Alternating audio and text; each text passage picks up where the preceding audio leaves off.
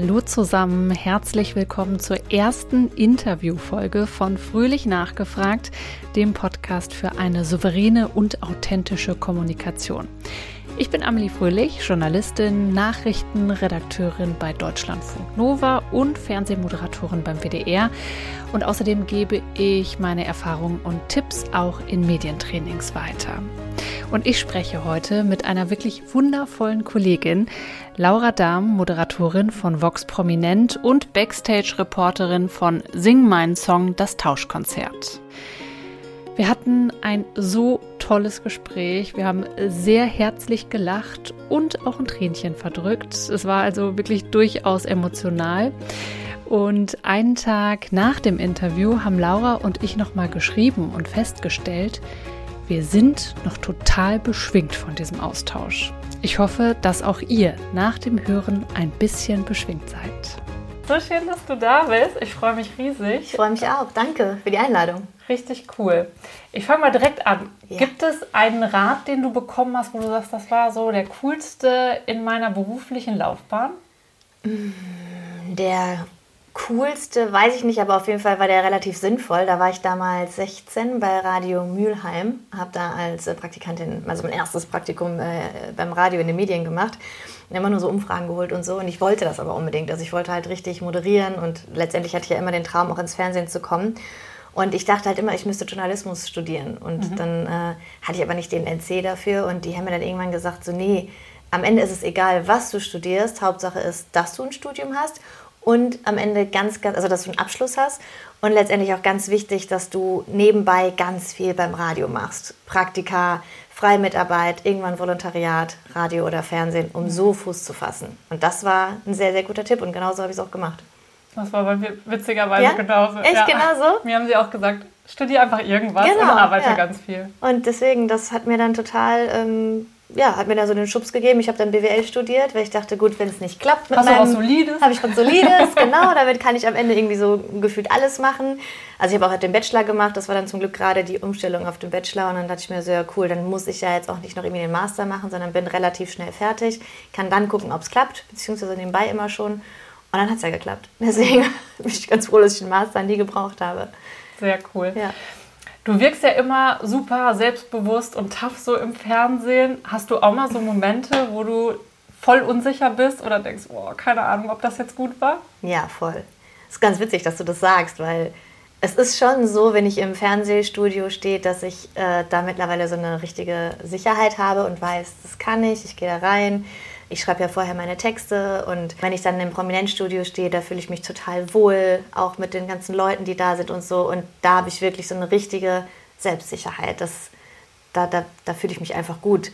Aber klar, gerade jetzt zum Beispiel auch so. Ähm, äh, ich war jetzt dieses Jahr zum zweiten Mal bei Sing Mein Song dabei in Afrika und dann muss ich da 100.000 Interviews gefühlt am Tag führen mit den Künstlern. Du weißt nie am Ende, wie sind die drauf? Hat man einen coolen Vibe? Ich habe so viele Fragen im Kopf. Ich habe ja keinen Zettel in der Hand. Ich muss mir das alles merken. Ich meine, du weißt, wie es ist. Ne? Mhm. Du hast selber gerade gesagt, ich will dir ja zuhören, wenn wir, das, wenn wir hier quatschen. Aber manchmal schweift man dann doch ab und denkt, warte, was soll ich jetzt nochmal fragen? Und das sind dann auch manchmal so Sachen, wo ich nachher denke, boah, habe ich das jetzt irgendwie alles hier, habe ich das richtig gemacht? War ich gut? Habe ich gut zugehört? Habe ich gut nachgefragt? Ähm, habe ich dabei auch noch gut ausgesehen, weil letztendlich ist es ja im Fernsehen auch wichtig. Also klar, da sind immer mal wieder Selbstzweifel und auch dieses, die optische Komponente. Du siehst halt 100.000 Kolleginnen, die alle irgendwie unfassbar gut aussehen beim Fernsehen und dann ähm, durch Social Media, Instagram und so wird das ja alles noch mal mehr verstärkt und ich bin auch so ein Mensch, der, der da dann auch manchmal immer wieder guckt und denkt, ach, boah, die sieht toll aus und die hat ein geiles Outfit und hier und da und mhm. die hat eine schöne Nase und dann gucke ich in den Spiegel und denke so, ah, könnte, könnte kleiner sein, die Nase, könnte dünner sein. Ja, ist so, das sind halt wirklich so. Dann, äh, klar, habe ich dann auch so manchmal meine Selbstzweifel, auf jeden Fall, ja. Mhm. Wie gehst du mit so Drucksituationen dann um? Meinst du Druck in Bezug auf das Optische oder vor Interviews? Wenn du selber denkst, boah, ich muss jetzt super gut sein oder ich will jetzt abliefern, ähm, solche Situationen? Also ich versuche regelmäßig zu meditieren. Mhm. Da habe ich so vor zwei, drei Jahren mit angefangen. Das hilft mir total. Das mache ich und ähm, versuche mich ansonsten auch einfach wirklich so gut es geht vorzubereiten. Weil wenn ich gut vorbereitet bin, dann kann ja nicht mehr viel schief gehen. Also mhm. wenn ich meine Fragen alle im Kopf habe, dann weiß ich, okay, ich kann dem zuhören, weil ich habe die Fragen eh im Kopf man muss nicht die ganze Zeit irgendwie vielleicht doch noch mal irgendwo auf den Zettel unter meinem Arsch gucken oder so zwischendurch das Interview unterbrechen. Oder wenn ich weiß, ich, ich schreibe ja jede Moderation auch selber. Das ist mir auch total wichtig, damit ich da stehe und weiß, was ich sage. Hm. Ich habe oft schon so Live-Reportagen gemacht ja. und dann überlegt man sich ja auch grob, ah, okay, dann könnte ich von genau. A nach B gehen und dann den interviewen ja. und dann könnte ich das sagen und so weiter. Und ich habe das total oft, ich habe mir das immer so im Kopf überlegt, mhm. aber da machst du es ja auch Freestyle genau. dann, wenn die Kamera läuft und musst auf so viele Sachen achten, auch dass das Timing stimmt, dass ja. du nicht irgendwie auf einmal eine Minute länger wirst. Ich habe so oft gehabt, dass ich dann danach gedacht habe, ah, das wollte ich eigentlich auch noch erzählen und das auch. Voll. Aber am Ende des Tages, glaube ich, fokussierst du dich auf das, was wirklich wichtig das ist. Das stimmt, ja. Weil man hat es halt trotzdem verstanden. Ja. Dann war halt eine Anekdote irgendwie weniger ja. drin oder so. Ne? Hast du recht. Ich war jetzt in den letzten Wochen relativ häufig auf Mallorca, habe so ein prominent Spezial da gedreht. Und das war auch alles so im Kopf, die ganzen Aufsager und so. Also ich meine, ich mache im Studio auch ohne Teleprompter, aber klar, vor Ort so ein Dreh machst du ja sowieso ohne Teleprompter. Und es waren so viele Aufsager und Moderationen, die ich machen musste. Dann habe ich auch bei einem irgendwie so zwei, drei Sätze vergessen und dann war am Ende aber auch so, ja, okay, aber hat ja nicht gefehlt. Es, mhm. es, dann war es auch nicht schlimm. Ne? Dann, ja. dann war der halt ein bisschen kürzer, aber trotzdem war er ja irgendwie auf dem Punkt. Und dann mhm. scheint das dann auch gut zu sein. Ich finde aber auch, was man sich immer sagen muss, das sage ich mir auch oft selber, ich muss nicht perfekt sein. Perfekt ist ja auch langweilig. Wenn Voll einer ständig langweilig. perfekt ist, was gucken wir uns denn alle am Ende des Jahres an? Hier diese Pannenshows und mhm. so. Und letztendlich ist doch das, was einen menschlich macht, wenn man mal ähm sagt oder wenn man vielleicht auch mal den Faden verliert und sagt, sorry, ich habe den Faden verloren. Also wenn es jetzt live ist, ne? Ja, total. Da stirbt keiner von und es ist, ähm, ja, ich darf Fehler machen, ich darf unperfekt sein, ähm, ich, ich darf auch mal Erwartungen nicht erfüllen, äh, weil es ist so. Das schafft ja keiner. Und das sage ich mir auch immer, um den Druck rauszunehmen. Weil das dachte ich lange Zeit. Ich habe immer auch an mich selber so hohe Ansprüche gehabt.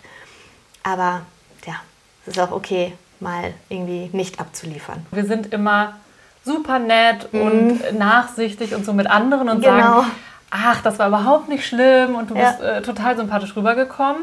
Aber das kenne ich natürlich auch ein bisschen von mir. Wenn man selber äh, ja. mit sich redet, ist man der härteste Kritiker überhaupt. Voll, das ist das. Man redet, wenn du mir jetzt sagen würdest, boah, ich habe die Moderation verkackt, würde ich sagen, ey, komm, ist doch nicht schlimm. So. Mhm. Ich zu mir selber würde es halt ganz anders sagen es ist schwer, ne? Also irgendwo ist da immer noch dieser innerliche Perfektionismus und so, den wir, glaube ich, alle in diesem Job haben. Ich glaube, mhm. das ist auch irgendwie fast schon so ein bisschen so, wahrscheinlich auch das, warum wir da alle irgendwie wieder hingekommen sind. Weil man eben auch immer so rein powert und irgendwie ja, diesen hohen Anspruch hat. Aber es ist besser geworden. Mhm. Ja. Aber das ist, ist natürlich was, was mit der Zeit kommt, ja. ne? dass es ein bisschen besser wird. Ja, genau. Und mit Routine. Aber es ist nicht einfach. Ich musste übrigens total äh, grinsen, als ich ähm, unser Interview vorbereitet habe und daran gedacht habe, weil weißt du, wann ich dich das erste Mal bewusst wahrgenommen habe. Nee, jetzt bin also, ich gespannt.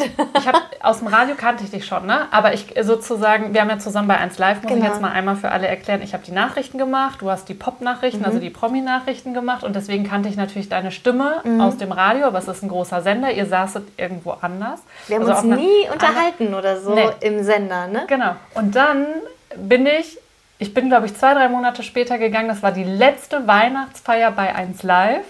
Und, wo haben wir geredet? Auf dem Klo. Stimmt, wir haben uns auf dem Klo getroffen, ne? Das weiß ich noch.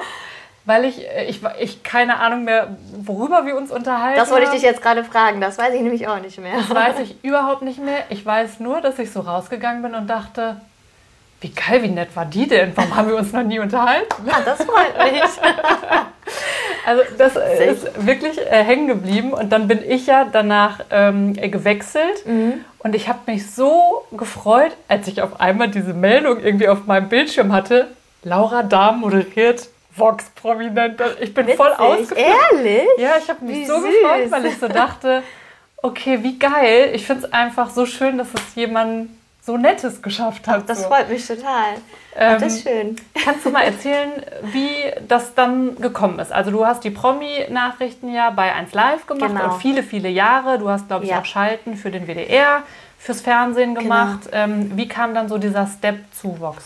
Es war ein langer Weg. Also ich wollte immer ins Fernsehen, seit ich ein kleines Kind bin und ich wollte immer ein Promi-Magazin moderieren. Und wusstest du, dass du das kannst? Ja. Also wusstest ja. du, das werde ich gut machen? Ja. Ja? komischerweise da dachte ich damals immer so, safe, das kann ich, auf jeden mhm. Fall. Jetzt, wenn man im Studio steht und moderiert, weiß man, was da noch alles zugehört. Es ist halt nicht einfach nur da stehen und reden und es gibt natürlich gewisse Dinge, die man nicht kann oder auch vieles, was man nicht kann und was ich auch bestimmt immer noch nicht kann und wo ich noch viel lernen äh, muss. Aber ähm, ich war immer so ein Mensch, ich habe mir teilweise nicht so viel zugetraut, aber da war ich irgendwie immer, das kann ich und mhm. deswegen mhm. will ich das machen. So, ich habe mich in nichts anderem gesehen. Und ähm, dann habe ich halt damals schon immer halt geschaut, wie sind die Leute ins Fernsehen gekommen, so, ne? Weil ich kann nicht bei RTL anrufen oder bei Vox so, hey, habt ihr was frei? So, ich hätte Bock. Kannst du schon, aber ob so ja, genau. Und dann habe ich halt geschaut oder gesehen, dass sehr, sehr viele beim Radio angefangen haben. Und so habe ich dann auch mein erstes Praktikum halt mit 16 oder 18 dann eben bei Radio Mülheim gemacht dann Radio Essen oder Radio Reckling, nee, Radio Fest war das. Dann habe ich irgendwann Volontariat gemacht beim äh, Märkischen Kreis, Radio mhm. MK. Und dann äh, bin ich zu 1 Live gekommen und äh, war parallel noch bei WDR 2 in Essen und habe da die lokalen mhm. Nachrichten gemacht und so Reporterdienste. Und da war dann irgendwann ein Casting und ich habe gesagt so, hey, kann ich mitmachen? Einfach nur, um mal Fernseherfahrung zu sammeln. Einfach um wirklich, genau, für die Lokalzeit Ruhe, um zu sehen, kann ich das denn wirklich? Mhm. Und dann meinte der Chef dann mal so, ja, mach, mach mit. Ich war so, okay. Und dann lief das total gut. Und dann hat er gesagt, ja, okay, habe ich jetzt auch nicht so mitgerechnet, dass es so gut läuft. Ähm, aber du hast halt noch gar keine Fernseherfahrung. Das ist eine halbstündige Live-Sendung mit äh, Interviewgästen und so. Mach doch Live-Schalten. Und dann habe ich da die Live-Schalten gemacht, zwei, drei Jahre. Habe dann irgendwann diese Pop-News, äh, die Promi-News bei 1 Live, haben wir auch so als kleines Fernsehformat mhm. gemacht. Ähm, weswegen ich dann beim WDR mit den Live-Schalten aufgehört habe, mhm. weil man darf immer beim WDR nur bestimmte Anzahl an Tagen arbeiten und das wäre sonst drüber gewesen. Und dann wurde diese Pop-Geschichte im Fernsehen abgesetzt. Mhm. Und dann war ich sehr toll. Jetzt bin ich ja wieder nur im Radio mhm. und dann war ich irgendwann 30 und habe gesagt, so wenn schon, denn schon. Jetzt, das jetzt. war auch wieder der Druck, den man ja, selber klar, macht. Ja, gerade auch so als Frau und dann so spät ins Fernsehen richtig einzusteigen. Ne? Mhm. Ja, und dann habe ich gedacht, okay, jetzt gebe ich nochmal Knallgas und entweder klappt es und wenn nicht, dann habe ich es aber versucht. Und dann habe ich mir eine Agentur gesucht weil ich wusste von vielen Kollegen, dass es sehr, ja, du kriegst halt nicht mit, wenn, wenn Vox castet. Also das mhm. geht dann alles über Agenturen. Ne? Dann ruft Vox bei einer Agentur an und sagt, habt ihr eine blonde Moderatorin, die sich mit Promis auskennt? Oder so mhm. halt. Ne? Mhm. Und das war dann auch erstmal gar nicht so einfach, eine Agentur zu finden, die mich nimmt, weil ich war ja noch niemand, so in dem mhm. Sinne. Ne? Mhm. Und die machen ja auch Geld damit. Und klar, ähm, nehmen die dann eher eine Frau Ludewig, weil ne, ja, Logo, da ne? ja dann auch. Da ist ähm, klar, kommt Geld genau, rein. Da dann, kommt ne? Geld rein und bei mir halt erstmal nicht. Und dann gab es aber eine Agentur, die haben mich gesehen und gesagt, jo, wir glauben an dich. Wir glauben, dass du das schaffst. Und dann war prominent irgendwie mein zweites Casting oder mein drittes. Mhm. Und dann hat es geklappt. Krass. Ja. Und die anderen zwei, was waren das für Sendungen? Es war noch ein anderes äh, Promi- und Lifestyle-Magazin bei Pro7 und ähm, es war VIP-Expertin bei Guten Morgen Deutschland. Ach Quatsch, was bist du doch jetzt? und das habe ich, das war halt damals überhaupt nicht meins, weil irgendwie, ich weiß auch nicht, äh, war das so gar nicht so meine Rolle damals. Und dann war das halt auch nicht so gut, das Casting. Und dann hatte mich da aber der ähm, Zuständige von Vox Prominent gesehen und mhm. hat gesagt, die finde ich gut, lade die mal zum Casting ein. Ja, und dann mhm. kam das so. Das ist echt manchmal verrückt, wie das so läuft. Ja, ne? total. Wie war es denn dann beim Casting? Gab es da irgendwie irgendwelche fiesen Fallstricke oder waren die ganz nett? Wie ist das für dich gelaufen da? Die waren super nett. Das, ich hatte jetzt vorher schon mal so zwei Casting-Erfahrungen, beziehungsweise mit der Lokalzeit 3, wo dann auch der Teleprompter ausgefallen ist und irgendwelche Matzen geschoben wurden. Oder die wollen dann dann testen, ne, genau. ne, wie man in so Stresssituationen ja. Und dann kommt so, oh, hier ist gerade Massenkarambolage auf mhm. der 40, schalte mal eben dahin. Und bei Prominent war das gar nicht das war total entspannt. Ich war mit der Redaktionsleiterin damals von Prominent in dem Studio und ich musste halt vorher Moderationen schreiben und habe die dann gemacht. Und ähm, wie gesagt, ich hatte ja gar nicht so viel Erfahrung, auch nicht mit Studiomoderation. Und sie hat mir dann die ganze Zeit Tipps gegeben. Das ist ja nett. Ja, und dann habe ich mir gesagt, ja, mach die Moderation nochmal und mach die doch nochmal so und mach mal so. Ich stehe ja dann noch an so einem Tisch und hatte ich die ähm, Arme so ganz eng an meinem Körper und die so, nee, mach dich doch mal groß, breite dich aus, mach die Arme komplett so äh, über den Tisch verteilt, so, ne? also dass du die so ausbreitest bis zum Tischende. Und so, die mir die ganze Zeit so immer wieder Tipps gegeben und dann habe hab ich das auch gut gemacht, aber bin am Ende rausgegangen und dachte mir so, ja, das kann ja, das kann ja nichts jetzt gewesen sein, weil die erwartet ja von jemandem, der hier hinkommt, dass er es schon kann mhm. und nicht, dass sie ihm im Casting erklären muss, noch wie man moderiert. Mhm. Deswegen habe ich überhaupt nicht damit gerechnet, dass ich den Job bekomme. Hast du denn eine Runde gemacht oder gab es mehrere? Eine. Eine. Das war völlig verrückt. Okay, erzähl, der Anruf kam, Ja, du das, bist es. Wie ist es Ja, abgelaufen? also das war völlig irre. Das war am Ende so, ein- so eine Geschichte, die hat der ähm, Zuständige vom Fox immer sehr, sehr gerne erzählt.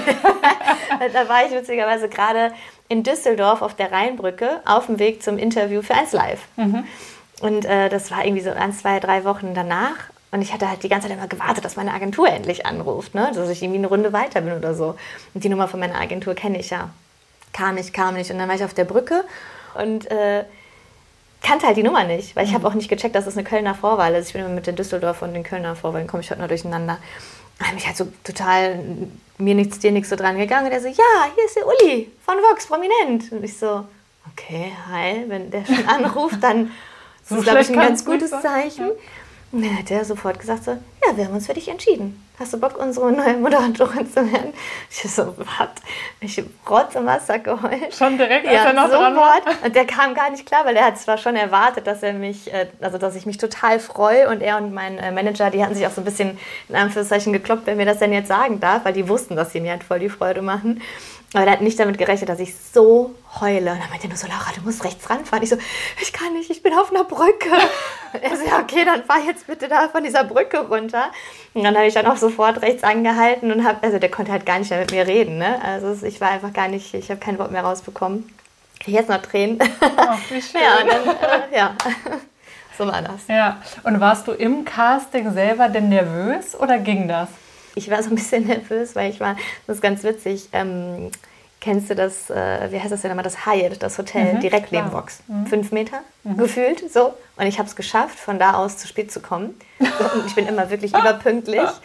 Und ich bin aber mit dem Auto irgendwie gefahren, weil ich so viele Klamotten noch mit hatte und das nicht alles schleppen konnte. Und dann habe ich mich verfahren, weil da ein so eine kleine Straße oder so gesperrt war oder so. Und ich habe, das kann nicht wahr sein. Das hat mich dann total nervös gemacht, weil ich wirklich zehn Minuten, glaube ich, zu diesem Casting zu spät kam. Und dann waren die aber im Gespräch so nett und dann ging das irgendwie voll klar. Und dadurch, dass die Atmosphäre in dem Studio gar nicht dieses, diese krasse Casting-Atmosphäre hatte, wie jetzt zum Beispiel bei den Castings davor, war ich relativ entspannt. Ja. Und jetzt machst du das ja schon eine ganze Ja. Zeit und das hast du ja auch echt coole Stars ähm, schon interviewt. Ja. Gibt es da so einen Star oder so eine Situation, wo du sagst, das hat mich mega überrascht? Ich muss sagen, dass alle wirklich super nett sind. Also, das, ich finde auch irgendwie, seit ich bei Prominent bin, sind alle total nett. Ich frage mich manchmal, ob es damit zu tun hat, dass man beim Fernsehen netter den Leuten gegenüber tritt als beim Radio, weil beim Radio hat man schon manchmal so ein paar.